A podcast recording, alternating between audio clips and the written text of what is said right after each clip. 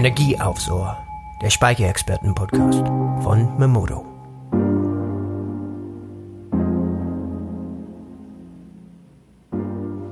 Willkommen zu einer neuen Folge des Memodo Speicherexperten Podcast.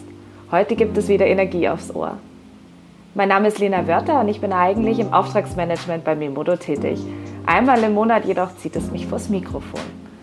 Ich stelle euch in unserem Podcast die neuesten News, Erfahrungen und Trends der Solarbranche vor. Legen wir los.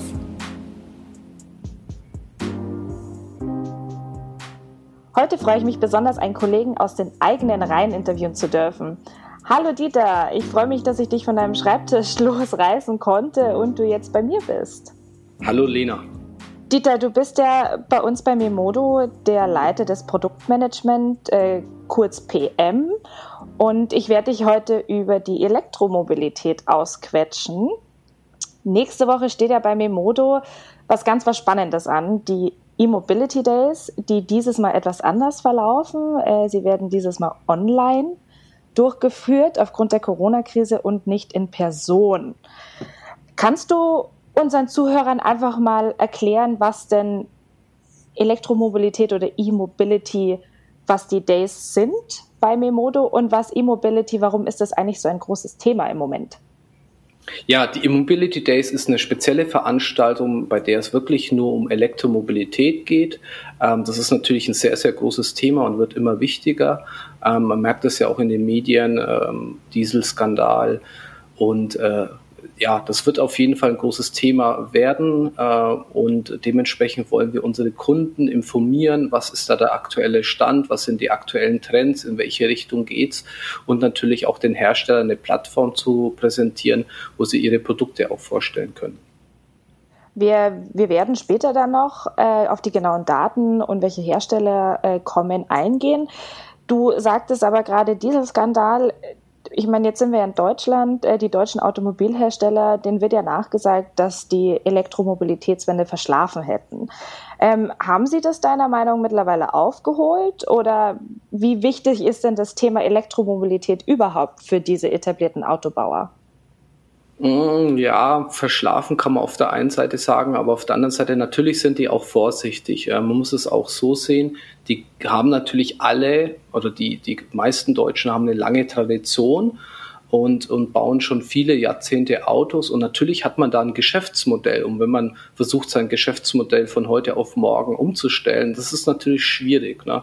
Und die gehen das vielleicht schon ein bisschen vorsichtiger an, also äh, gewohnt deutsch, sage ich mal. Ähm, aber man merkt schon, dass das Thema bei denen auch immer mehr in den Vordergrund rückt und man sieht es ja an den, an den äh, Offensiven von den Automobilherstellern, dass da immer mehr Fahrzeuge kommen oder auch schon existent sind. Also verschlafen würde ich es nicht sagen. Ich würde eher sagen, sie, sie äh, gehen da sehr vorsichtig an das Thema ran. Ähm, natürlich gibt es da andere, die halt nur Elektromobilität machen und ähm, die müssen halt da Gas geben und das ist halt äh, das Einzige, was sie verkaufen können. Ähm, von dem wir verschlafen vielleicht ein bisschen, aber okay. manchmal ist es auch äh, gut, ein bisschen zu warten und dann das Richtige zu tun. Mhm. Ähm, weil wir jetzt ja auch, also bei den Automobilherstellern sind, äh, die Bundesregierung hat ja eben zum Beispiel auch das, das Konjunkturpaket für klimafreundliche Autos beschlossen. Ähm, was bedeutet das noch zusätzlich für die Elektromobilität deiner Meinung nach? Also ja, da gab es zum Glück wirklich ähm, dann eine Entscheidung. Das ist jetzt, glaube ich, noch nicht hundertprozentig äh, verabschiedet. Da muss jetzt noch ähm, EU-weit das irgendwie auch, ähm, ja, da muss noch eine Zusage erteilt werden. Aber wie es momentan aussieht, ähm, wird es schon eine deutliche Förderung dann nochmal zusätzlich geben. Und ähm, ja, was bedeutet das? Also letztendlich wird so ein Elektroauto 10.000 Euro günstiger werden ähm, wie der Listenpreis. Und das ist dann schon ein deutlicher Anreiz. Ähm, Definitiv, ja. Ja, und dadurch werden viele, viele Modelle super, super interessant. Aber unabhängig äh, von, von dieser Förderung gibt es auch schon Fahrzeuge, die irgendwie im Bereich 12.000 Euro oder sowas kosten. Auch von den etablierten äh, deutschen Herstellern. Äh, von dem her, aber klar, jede Förderung schiebt es an und ich bin da recht glücklich auch, dass, dass das wirklich explizit ähm, auf Elektrofahrzeuge ist und auch Hybridfahrzeuge. Äh, und das wird auf jeden Fall nochmal einen Aufschwung bringen, ja. Also das heißt, dass dieses Konjunkturpaket jetzt direkt die Förderung dann für die E-Mobility ist. Gibt es noch andere Förderungen, die man in dem Zusammenhang äh, erwähnen sollte? Ähm, tatsächlich gibt es noch viele, viele andere Förderungen, die sind dann äh, entweder auf Bundeslandebene oder auch auf Städteebene ähm, teilweise für Privatpersonen oder teilweise auch für, für Industriekunden, also auch Gewerbetreibende. Ähm, letztendlich rentiert sich da immer, sich äh, regional zu informieren. Ähm, keine Ahnung, Stadt München oder so, es hat auch verschiedene Förderungen, aber auch äh, viele Energieversorger bieten da Förderungen an, also einmal für Fahrzeuge, aber auch für, für Ladeinfrastruktur. Also wenn man da was macht, für öffentliche Ladestationen, aber auch äh, im privaten äh, Bereich. Also das ist super interessant. Also aber letztendlich, es gibt 906 äh, circa Energieversorger in Deutschland und da macht jeder ein bisschen seine, äh, sein eigenes Ding und da muss man sich informieren, aber das rentiert sich tatsächlich. Okay, na gut, also dann auf jeden Fall auf Bundes- und Landesebene einfach schauen und sich informieren. Ähm, wenn wir jetzt ja eigentlich ja schon bei der Elektromobilität, also direkt dann auch beim E-Auto angekommen sind. Wo wird eigentlich so ein E-Auto geladen? Ja, das ist natürlich auch immer so ein großes Thema. Ähm, einmal, also zusätzlich noch so ein Thema zu dem Preis, wobei jetzt durch die Förderung ist es ja wirklich, wie gesagt, bis zu 10.000 Euro ist so ein Elektroauto dann nochmal günstiger. Ähm, das zweite Thema ist natürlich immer Ladeinfrastruktur. Und ähm, da muss man natürlich schon sagen, dass ein Elektroauto, ich glaube, bei vielen Privatpersonen dann auch zu Hause geladen wird, auf jeden Fall. Oder natürlich auch ähm, im Büro oder wo ich meinen Arbeitsplatz habe. Ähm, also da werden auf jeden Fall Elektrofahrzeuge geladen und letztendlich, äh, ja, wenn, wenn ein Auto halt dann irgendwo parkt, dann muss es auch höchstwahrscheinlich geladen werden. Ähm, von dem her, ja, Privatladen macht auf jeden Fall Sinn und ist auch zwingend notwendig. Ne? Und das ist auch ein bisschen so der Hemmschuh oder auch die Kritik, wo man immer sagt, ja, aber was ist, wenn ich kein eigenes Haus habe, sondern eine Mietswohnung habe? Ähm, wo kann ich dann laden? Da gibt's natürlich auch öffentliche, öffentliche Ladestationen, auch Supermärkte, die das anbieten, teilweise auch kostenlos, äh, auch super interessant oder natürlich ähm, ja, an öffentlichen Ladeplätzen. Ne? Um, also das würde jetzt total auf mich zutreffen. Ich hätte da, glaube ich, jetzt keine Möglichkeit, in dem Haus, in dem ich wohne, mein Auto zu laden. Ähm, also müsste ich mir ja dann eine Wallbox kaufen. Ähm, oder warum sollte ich es nicht eigentlich einfach an die, blöd gesagt, an die Steckdose anstecken und das Auto laden? Also wenn ich jetzt äh, ebenerdig wohnen würde, wäre das theoretisch auch eine Möglichkeit. Richtig, richtig. Also ähm, wenn du dir ein Elektroauto kaufst, dann ist eigentlich immer standardmäßig so ein, so ein Mode 3 Ladegerät dabei, der dann an der, der Steckdose angeschlossen werden kann. Ähm, und damit kannst du dann ein Elektroauto laden. Aber letztendlich ist es äh, ja, eher so eine Notladestation. Also dass du das überall auch mitnehmen kannst und laden kannst. Und natürlich, wenn ich jetzt zu Hause ähm, in der Garage oder in meinem Carport ein Elektroauto laden möchte, dann ist es viel sinnvoller, einfach eine, eine Wallbox zu haben, also fest installiert. Ähm, hat dann auch immer eine höhere Ladeleistung und dann auch äh, mehr Sicherheit und auch mehr Komfort letztendlich. Also von dem her macht das immer Sinn, dann eine Wallbox bei sich zu Hause zu haben, ja. beziehungsweise ähm, wenn ich im halböffentlichen Bereich, also beim, beim Firmengebäude oder in der Arbeit lade, dann ja, muss es eigentlich eine Wallbox sein oder eine Ladestation. Ja, ich meine, jetzt sind wir ja bei äh, Memodo und jeder weiß ja, was wir, was wir tun. Ähm, wieso macht es denn jetzt zum Beispiel Sinn, mit PV zu laden? Also wir haben ja gesagt, dass aus der Steckdose wäre im, im Notfall am besten. Eine Wallbox daheim zu haben, wäre natürlich das Optimalste. Wieso macht es Sinn, mit PV zu laden und wo ist da der aktuelle Stand? Genau, also letztendlich, ähm, letztendlich muss ich mir natürlich Gedanken machen, wenn ich mir ein, ein Elektroauto kaufe. Ich brauche ja dann Strom, also Energie, um mein Elektroauto zu laden. Und ein Elektroauto macht natürlich nur Sinn, wenn ich auch äh, meine Energie aus den erneuerbaren Energien herbekomme, also aus Photovoltaik oder aus der Windkraft äh, und so weiter. Äh, von dem her einmal natürlich der ökologische Gedanke ist da ganz, ganz wichtig. Äh, wenn Elektroauto, dann auch wirklich ähm, mit erneuerbaren Energien äh, zusammen.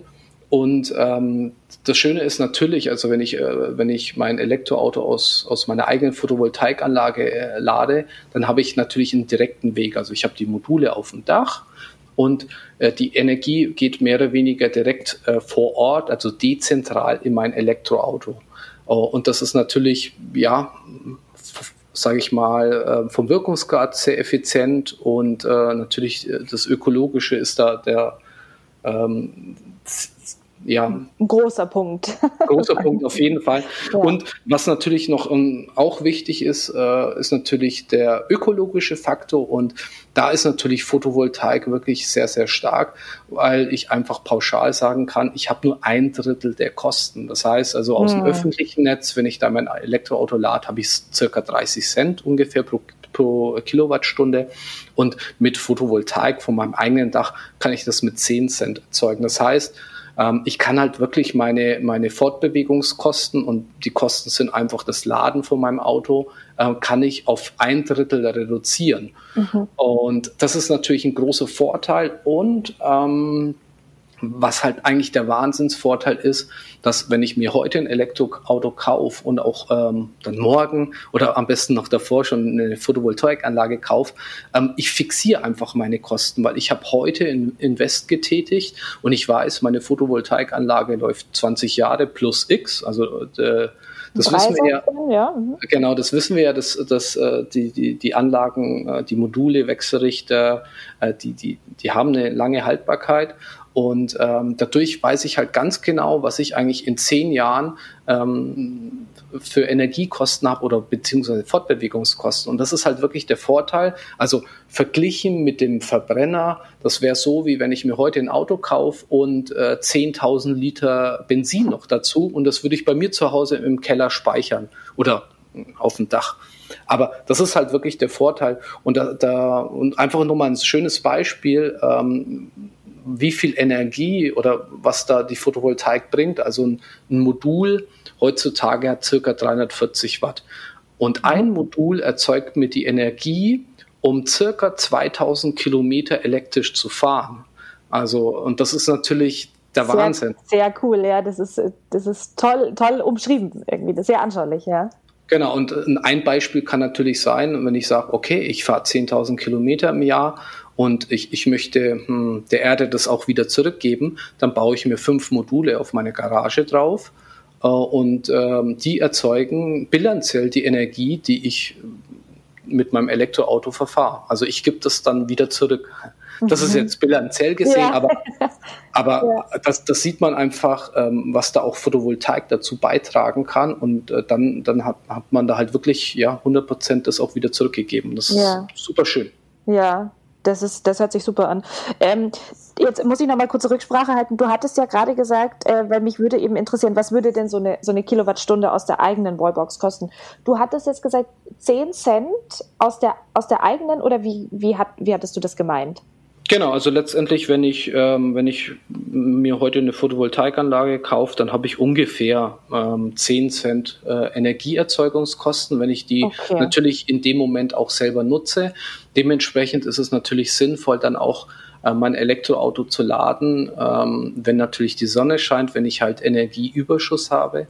Ja. Und ähm, von dem her, ja, und Tendenz ist natürlich fallend.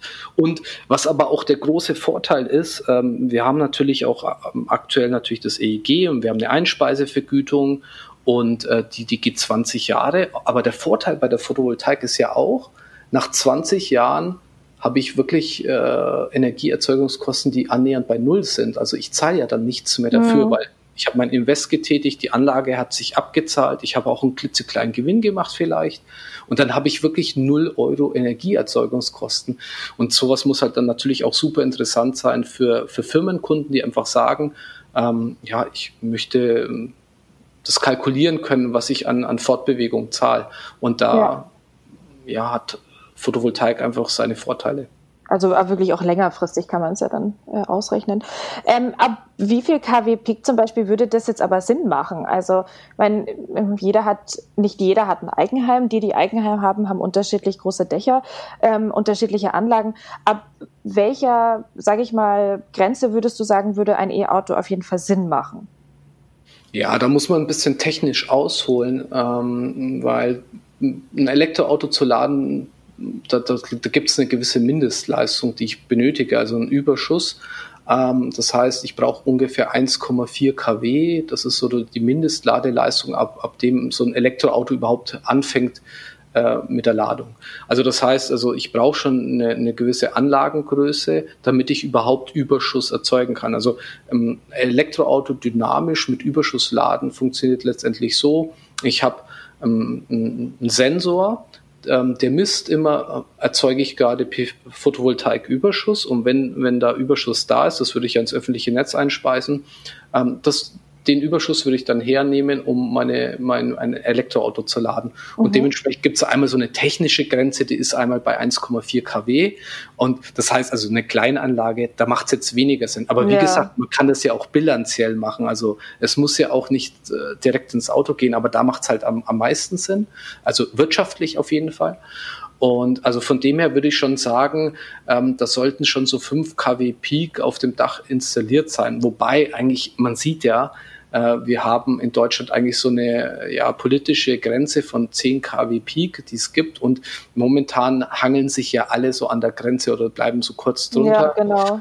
Ähm, ich persönlich halte es nicht wirklich für sinnvoll, da jetzt zu stoppen, nur weil es ein paar Auflagen gibt. Also ich würde es dann schon immer, ähm, also die maximale Größe ausnutzen, wenn natürlich meine, meine finanziellen Mittel das auch hergeben oder die Dachfläche. Ähm, von dem her, meine Empfehlung ist immer so groß wie möglich, weil was ich habe, das habe ich. Ne? Ja. Und ähm, ja, ja. tendenziell ist, äh, wird der Energieverbrauch durch äh, technischen Fortschritt, mehr Geräte im Haushalt immer nach oben gehen oder Thema Wärmepumpe wird ja auch kommen irgendwann, also mit, mit Strom auch dann heizen. Ähm, von dem her, äh, wenn ich heute jetzt die Entscheidung treffen äh, müsste, wie groß muss meine Photovoltaikanlage sein, würde ich die jetzt nicht an der Grenze von 10 kW Peak festmachen, sondern würde dann wirklich das Maximum, also wenn meine finanziellen Mittel das erlauben natürlich. Das erlauben. Da möchte ich, da möchte ja. ich keinen bevormunden. Ne? Aber ähm, ja. die Kernaussage ist so viel wie möglich so viel wie möglich. Wenn wir jetzt auch bei dem Thema sind, viele nehmen sich ja dann auch einen Stromspeicher mit dazu. Ähm, kann das Auto aus dem Speicher beladen werden? Macht es überhaupt Sinn, dass man dann auch sich einen Speicher dazu überlegt bei, den, bei der Investition?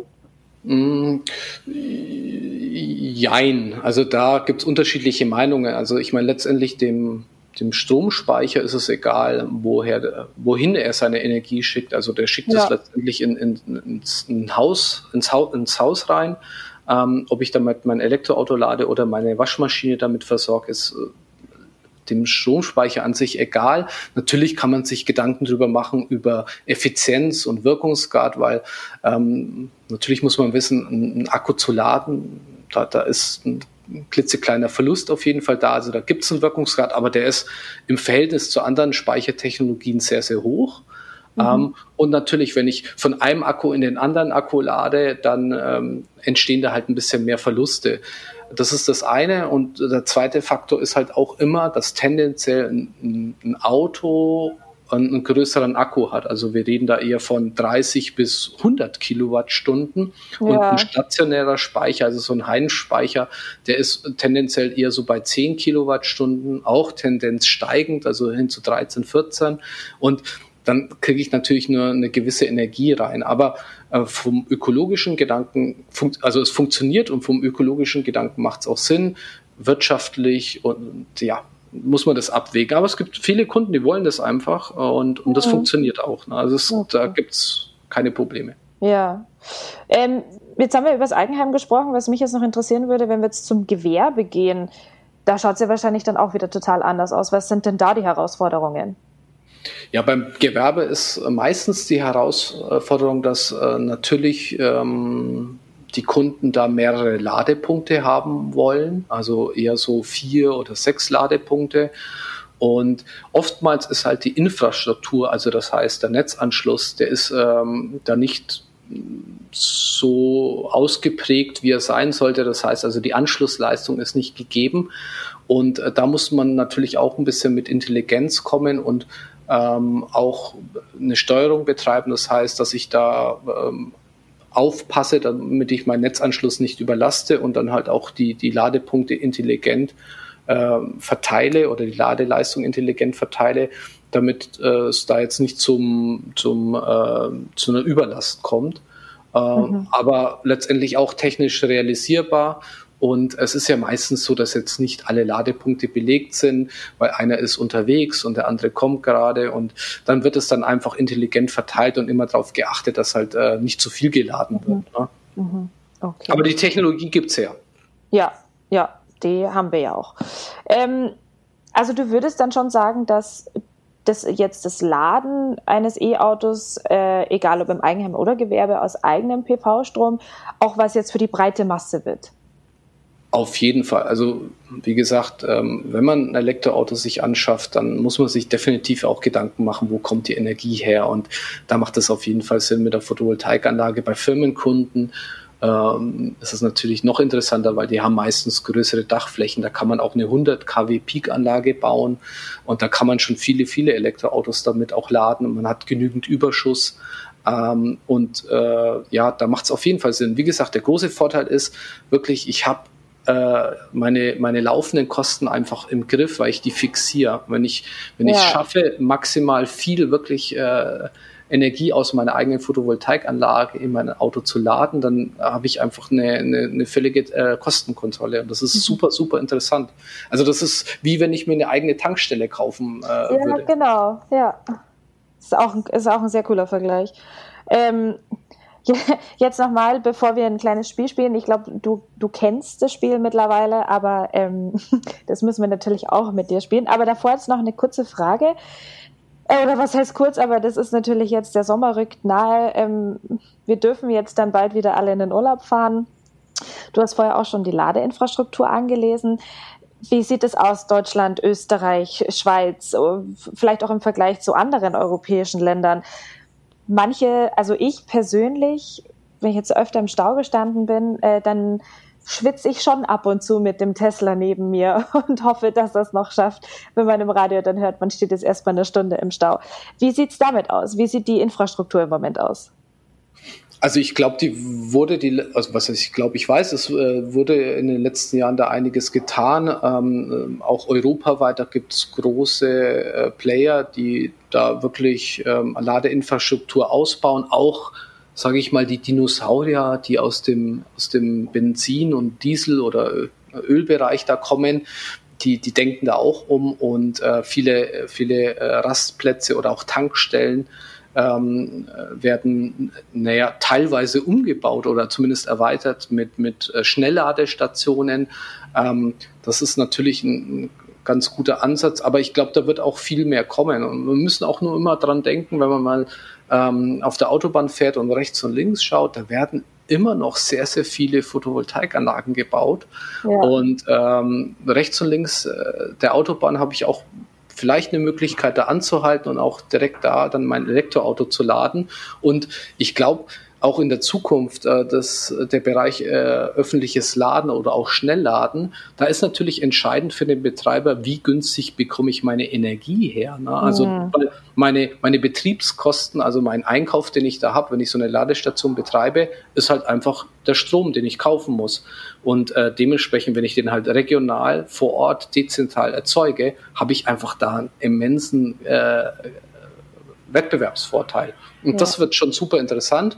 Ähm, aber die Infrastruktur, die wird da weiter ausgebaut und es gibt ja so zig äh, Leute, die das schon ausprobiert haben und, und das auch nutzen und äh, es gibt ja auch viele Elektroautohersteller, die das vorbildlich schon ausgebaut haben, europaweit, dass du da wirklich komplett äh, fahren kannst ohne Probleme, auch mhm. längere Strecken, 600, 700 Kilometer. Ähm, mit, mit alle zwei Stunden mal ein Ladestopp von 15 bis 25 Minuten. Ähm, man, man schüttelt mal kurz seinen Körper aus, ja. äh, trinkt einen Kaffee und beißt ja. einmal ins Brötchen rein ja. und dann ist das Auto auch schon wieder äh, bereit. Also da ist wirklich eigentlich äh, Schnellladestation auf jeden Fall der richtige Weg. Ähm, man muss aber natürlich immer das ein bisschen differenziert betrachten, weil die meisten Fahrstrecken, die wir äh, vor allem in Deutschland äh, fahren, sind halt wirklich sehr kurz, also eher Kurzstrecke. Also 35 Kilometer zum Beispiel ist die durchschnittliche äh, Fahrstrecke, die jeder bei uns in, in Deutschland fährt, also täglich. Ähm, und die weiten Strecken, klar, das ist der Außendienster, der beruflich unterwegs ist oder auch mal die Urlaubsfahrt, aber mhm. das mache ich ja nicht täglich. Also, Nein, das stimmt. Und von dem her, ähm, diese Kurzstrecken, äh, die sind einfach entscheidend. Und da wird man auch, äh, werden auch die Leute halt äh, vermehrt auf Elektromobilität umsetzen. Und das Schöne ist ja auch zum Beispiel ein Elektroauto hat seinen Vorteil ja auch in der Stadt, weil das ist genau andersrum, andersrum wie beim Verbrenner. Das heißt, im Stadtbetrieb ist der, der Verbrauch geringer als, äh, als äh, auf der Autobahn. Und das ist äh, genau mhm. andersrum wie beim Verbrenner eigentlich. Okay, stimmt. Also an alle, die uns jetzt dann zuhören, es ist kein Problem mehr, von Bayern nach Kroatien zu fahren mit einem E-Auto. Gut, so, ich habe es ja schon angekündigt, äh, wir spielen wieder ein Spielchen. Drei schnelle Fragen. Du kennst sie nicht. Ähm, das sind kurze Fragen. Ich würde dich auch bitten um eine kurze Antwort, wirklich aus dem Bauch raus, mhm. was dir gerade einfällt. Äh, die sind von unseren Kollegen zusammengestellt worden auf dich zugeschnitten. Ähm, also schauen wir mal, was rauskommt. Mhm. Gut, erste Frage. Was war dein letzter Fehlkauf? Ähm. Gibt es keinen? äh, lass mich kurz mal überlegen. Mein, mein letzter Fehlkauf war Fenstergriffe. Ah, okay. Ich hatte jetzt mit einer Hose oder Schuhen gerechnet. Nee, da bin ich äh, zielsicher. Okay, naja gut, dann hast du schon manchen was voraus. Äh, zweite Frage. Wirst du oft auf deinen, in Anführungszeichen, Onkel Günther Jauch angesprochen? Ja, natürlich tagtäglich, aber mittlerweile ähm, äh, wirklich fast tagtäglich kommt natürlich dieser ja. Joke. ähm, und ja, klar, natürlich Viele nennen mich auch Günther anstelle von Dieter, aber man gewöhnt sich eigentlich mittlerweile okay. dran.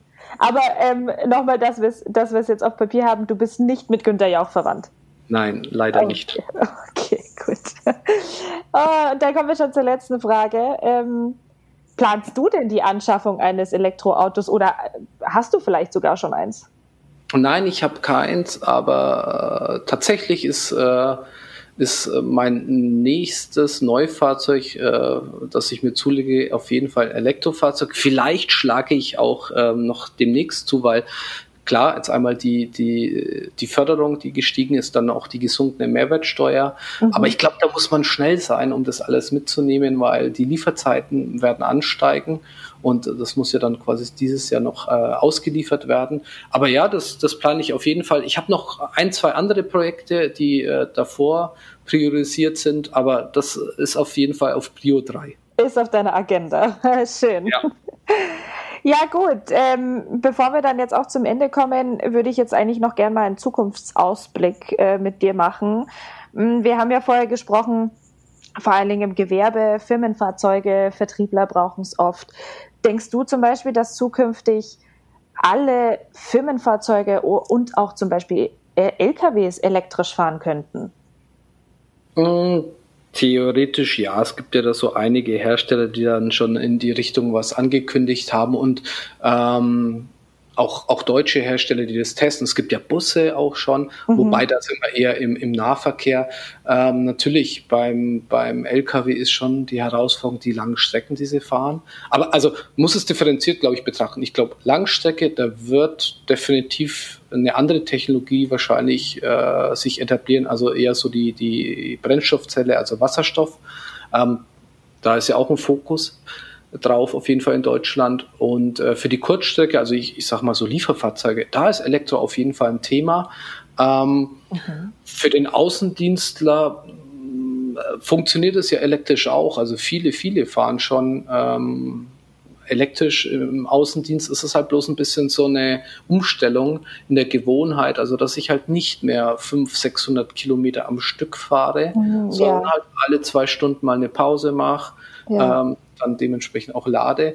Und ähm, ich habe das selber auch schon ein paar Mal ausprobiert und ich fand es eher entschleunigend. Also klar, man kennt das, man setzt sich ins Auto rein, fährt vier Stunden, weil man irgendwo hin muss, macht keine Pause, man kommt müde an, Ähm, ja, und von dem her, da, da bietet auch Elektromobilität seine Vorteile, aber man muss es halt probieren. Also es gibt da äh, sehr, sehr viele ähm, Vorurteile dagegen und ich sage einfach nur, probiert es aus und es funktioniert letztendlich. Das mhm. ist das Schöne, es funktioniert. Mhm. Ähm, aber ich denke mal, ja, also ich denke, oder was ich denke, ist, dass der elektrische Antrieb äh, sich auf jeden Fall durchsetzen wird, ob der jetzt aus dem Akku äh, gespeist wird oder aus der Brennstoffzelle, das äh, wird sich noch her herausstellen. Aber der elektrische Antrieb hat auf jeden Fall viele, viele Vorteile. Super. Gut. Danke, Dieter. Wir sind jetzt auch schon leider wieder am Ende. Ein großes Dankeschön an den Kollegen Dieter Jauch. Äh, es ist auch mal toll, einen Kollegen interviewen zu können. Das war natürlich heute sehr nett, auch wenn du in Nürnberg bist und wir sind in München. Bevor wir jetzt aber ganz zum Ende kommen, ähm, möchten wir nochmal auf unsere E-Mobility Days hinweisen. Hatten wir ja schon am Anfang äh, angekündigt. Äh, wir haben dieses Jahr mit dabei, wir haben vier Daten. Es geht nächste Woche los, deswegen schnell sein. Wir haben einmal zum Beispiel SMA und Manicus am 22.06., Solar Edge und E3DC am 23.06., Hadibart und ABL am 24.06. und EVBox am 25.06.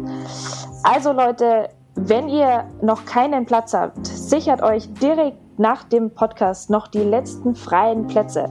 Schaut auf unsere Website. Unter Schulungen sind die Events zu finden. Sie starten jeweils um 8.30 Uhr. Es ist nicht mehr viel frei.